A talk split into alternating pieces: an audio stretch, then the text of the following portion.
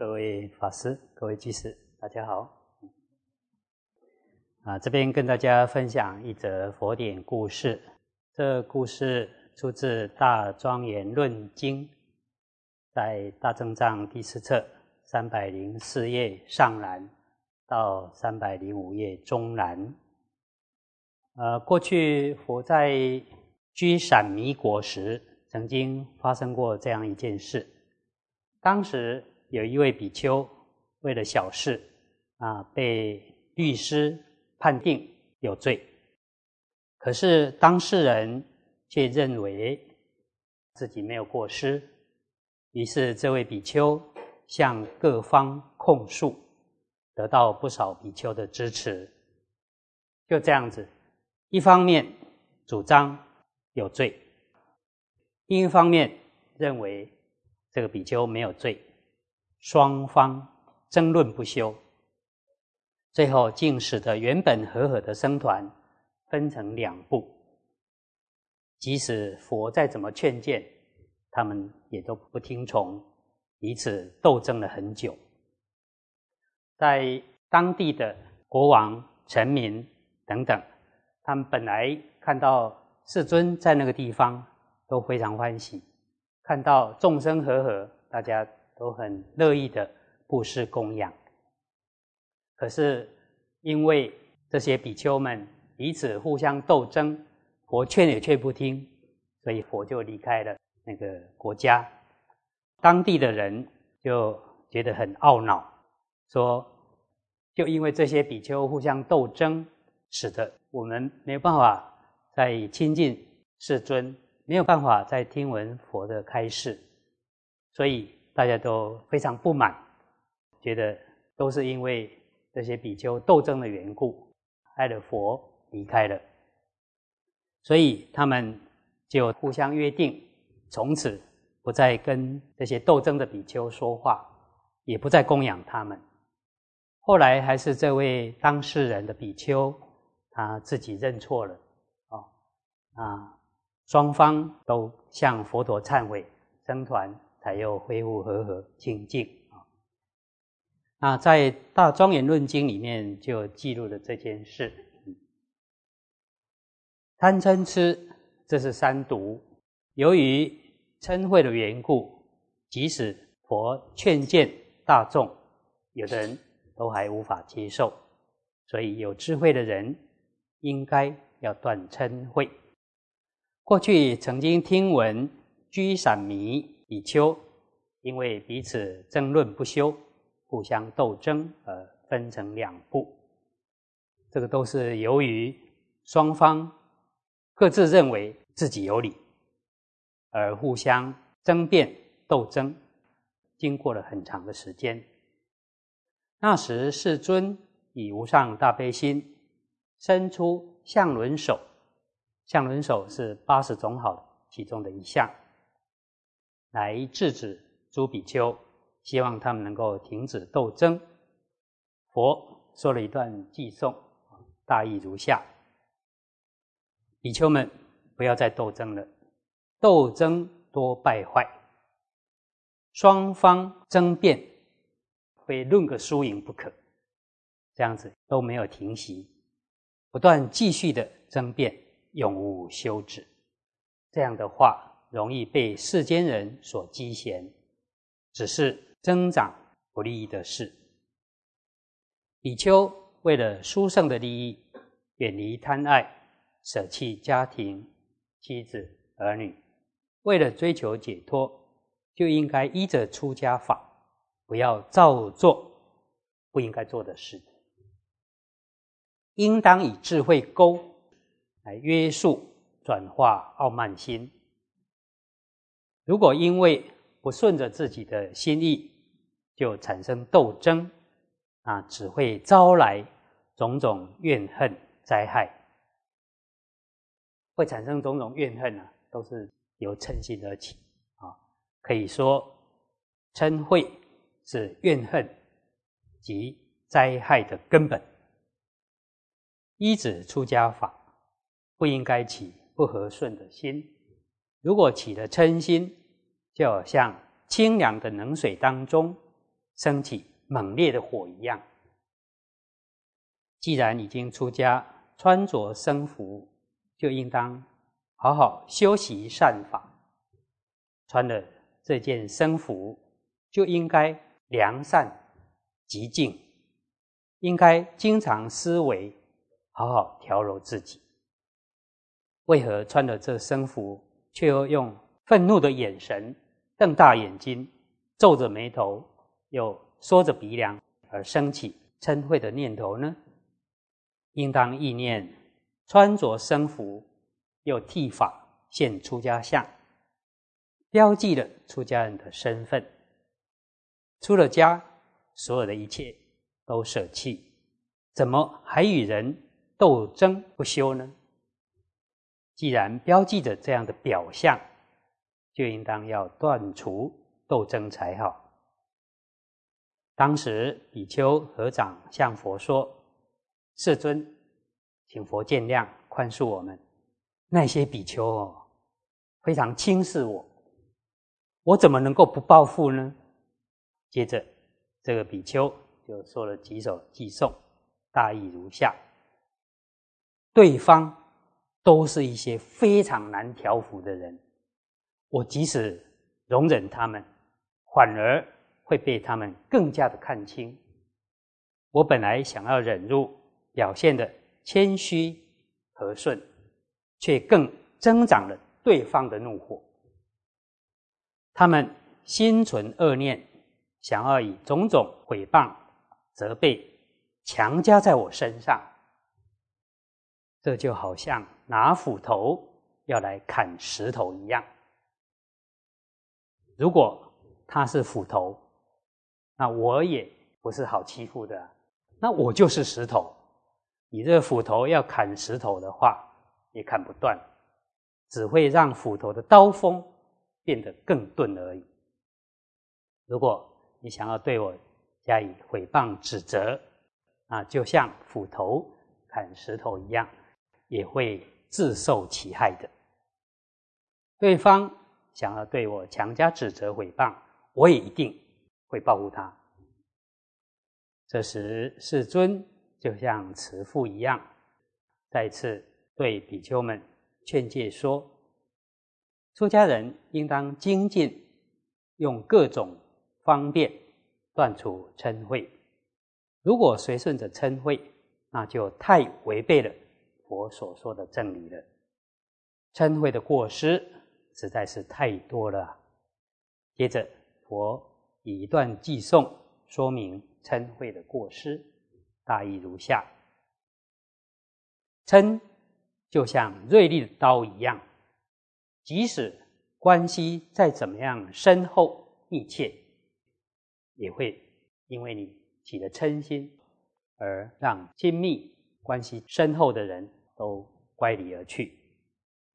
嗔也会伤害如法及遵守戒律的人。嗔会对于出家来说。是非常不适宜的。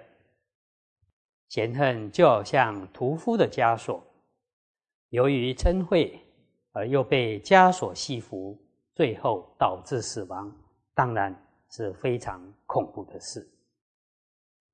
出家本来是舍弃在家的枷锁束缚，想要得到解脱自在，但是如果起了嗔恚，就好像又被枷锁。锁住一样，好不容易挣脱了枷锁，却因为起了嗔恨心，又被枷锁锁住一样。我们想想，如果一头畜生，它被屠夫的枷锁所系缚，那可想而知，死期不远了。嗔恚是轻贱的住宅，因为我们一起嗔恨心呢，就容易被人家看轻啊。所以嗔恨是轻贱的住宅。我们若一起嗔恨心啊，相貌就会变得丑陋。所以嗔恚也是丑陋的种子。一有这个嗔恚的种子，将来就会得到丑陋的果报。嗔恚也是出恶语的伴侣。人一起嗔心，就伴随着恶毒的话。嗔心也是烧毁正意念的功德林，就如一般所说，一把无明火能烧功德林一样。嗔恚也像指示恶道的引导。如果我们迷路啊，需要找一个导游或者引导来带我们走正路。但是由于嗔恚啊，就像指引你去堕恶道一样。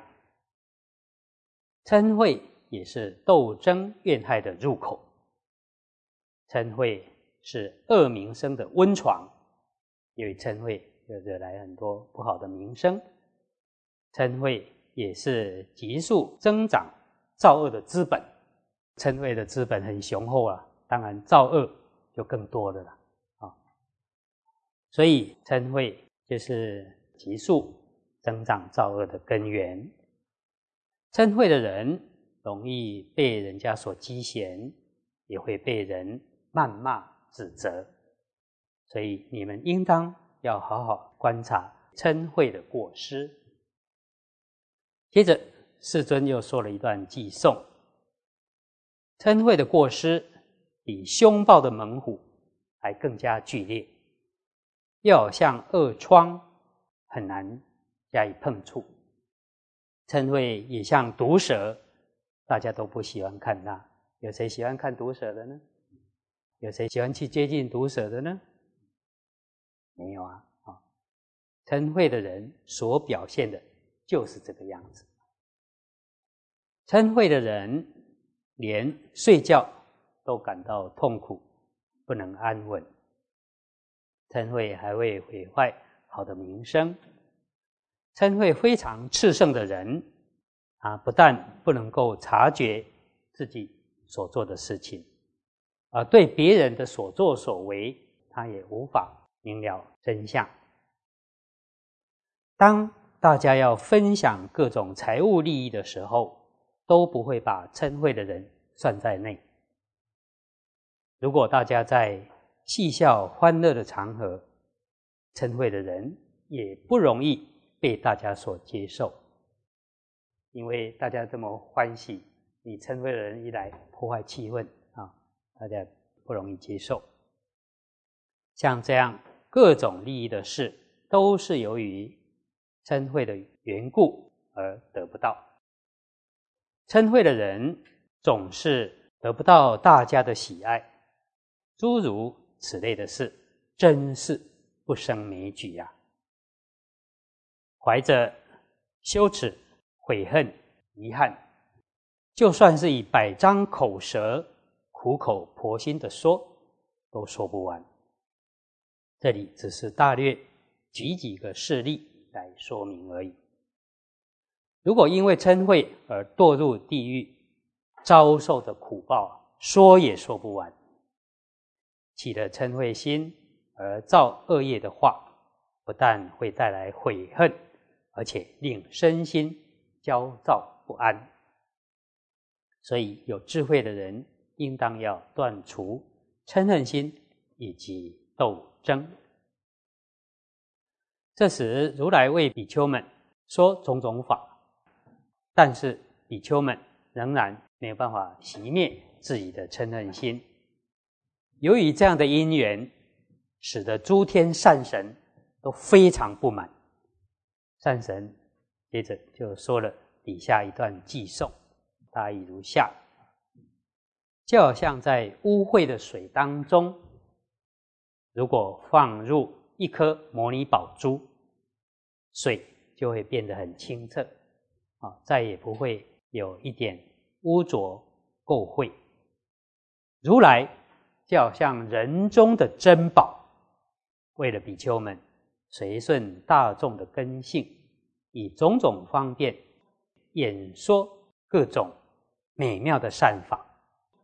可是这些比丘们的心里还是一样污浊不清净。即使佛力如宝珠，可以让众生心里得到清净，但是这些比丘们依旧如故，甘愿堕落。做一潭污水，就像太阳照耀着世间，除灭种种黑暗。佛就像太阳一样亲近你们，可是你们却因为黑暗的愚痴心过重，无法得到光明。如来贺责比丘们，就好像是担着生死重担。佛具有悲悯心，又更为比丘们说长寿王本生因缘。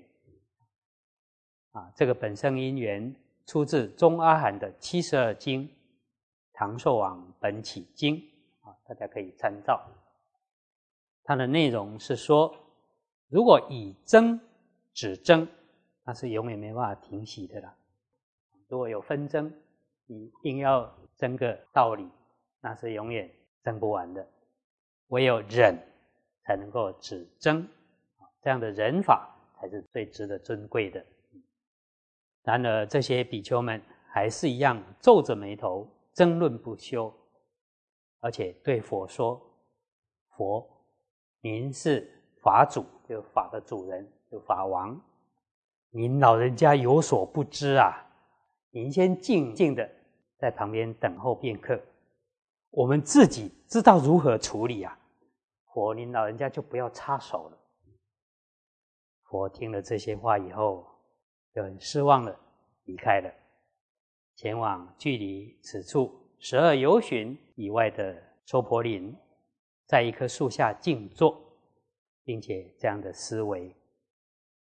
我现在离开了居散迷那群斗争的比丘，哎，这时候有一头象王也避开了象群，来到树下，距离佛不远的地方闭目而安住，心里面也是升起这样的念头：我离开了群象，哦，我感到非常的清净，佛。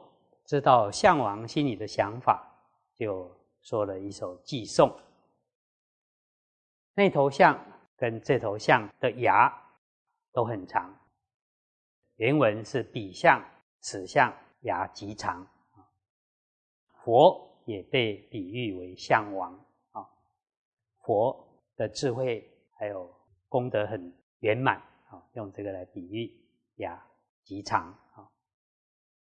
都远离了群众，而好要极静。他就是象王，好药独居。我法王也是如此啊，远离斗争的群众聚会的地方。佛说了这寄颂以后，呃，入深禅定。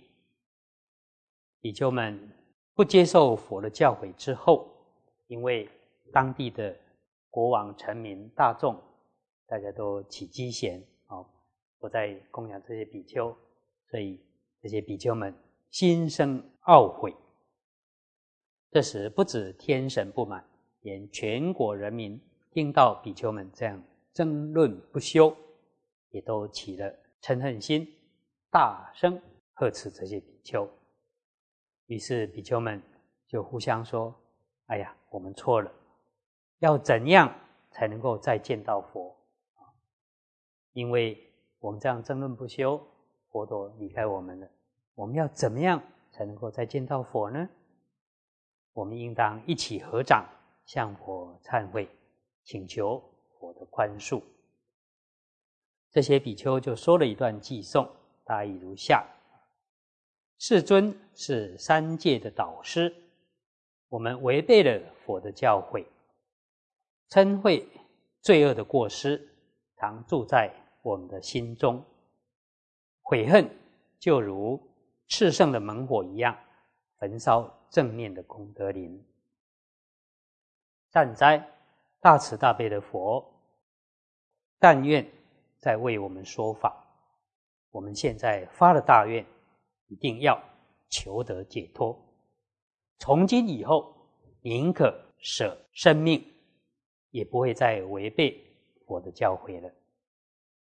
我知道比丘心里的想法，就说了一段偈颂：制止贪欲嗔恚，不随顺恼乱，我今天应当起悲心，再度救拔众生的苦难。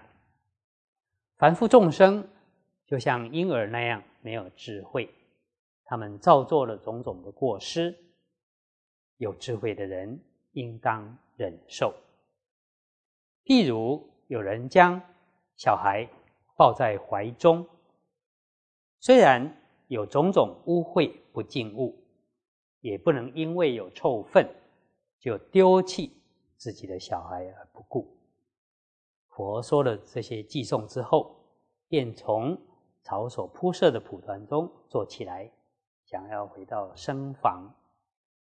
这时，天龙夜叉、阿修罗等向佛合掌，并说了一段偈颂，大意如下：真是令人赞叹！大慈大悲的佛是世间的导师，那些比丘们因为放逸。而不明事理，因为斗争、愤怒的心不仔细，而冒犯世尊，违背了世尊的教法。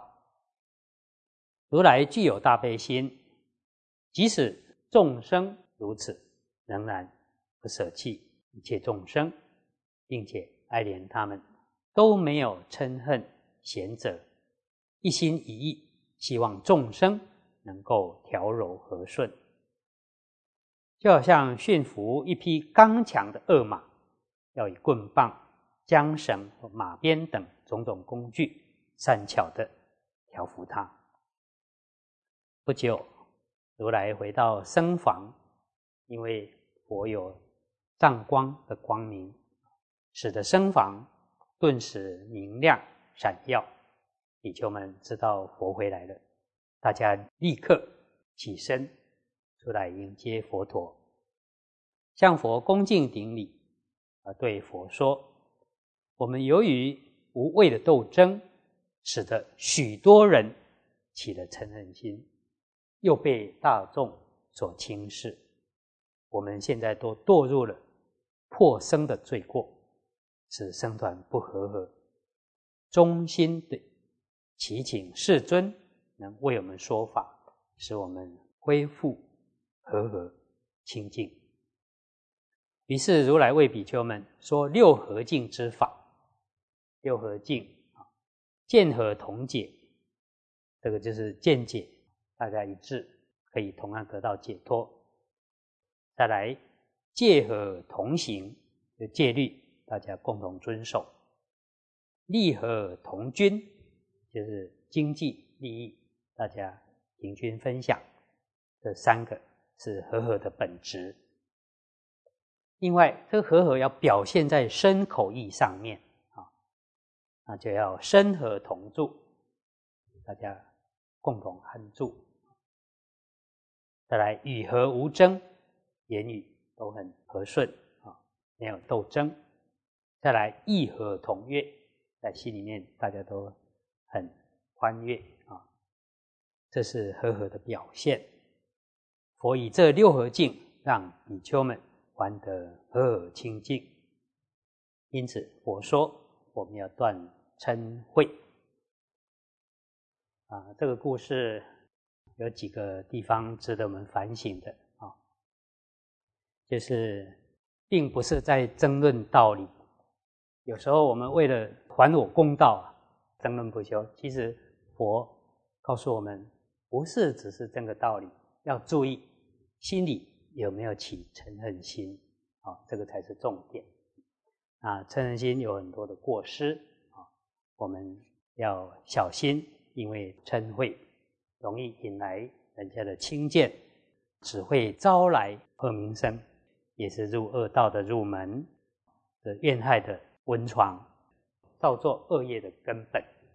所以我们要留意啊。以上简单以这些跟大家共勉。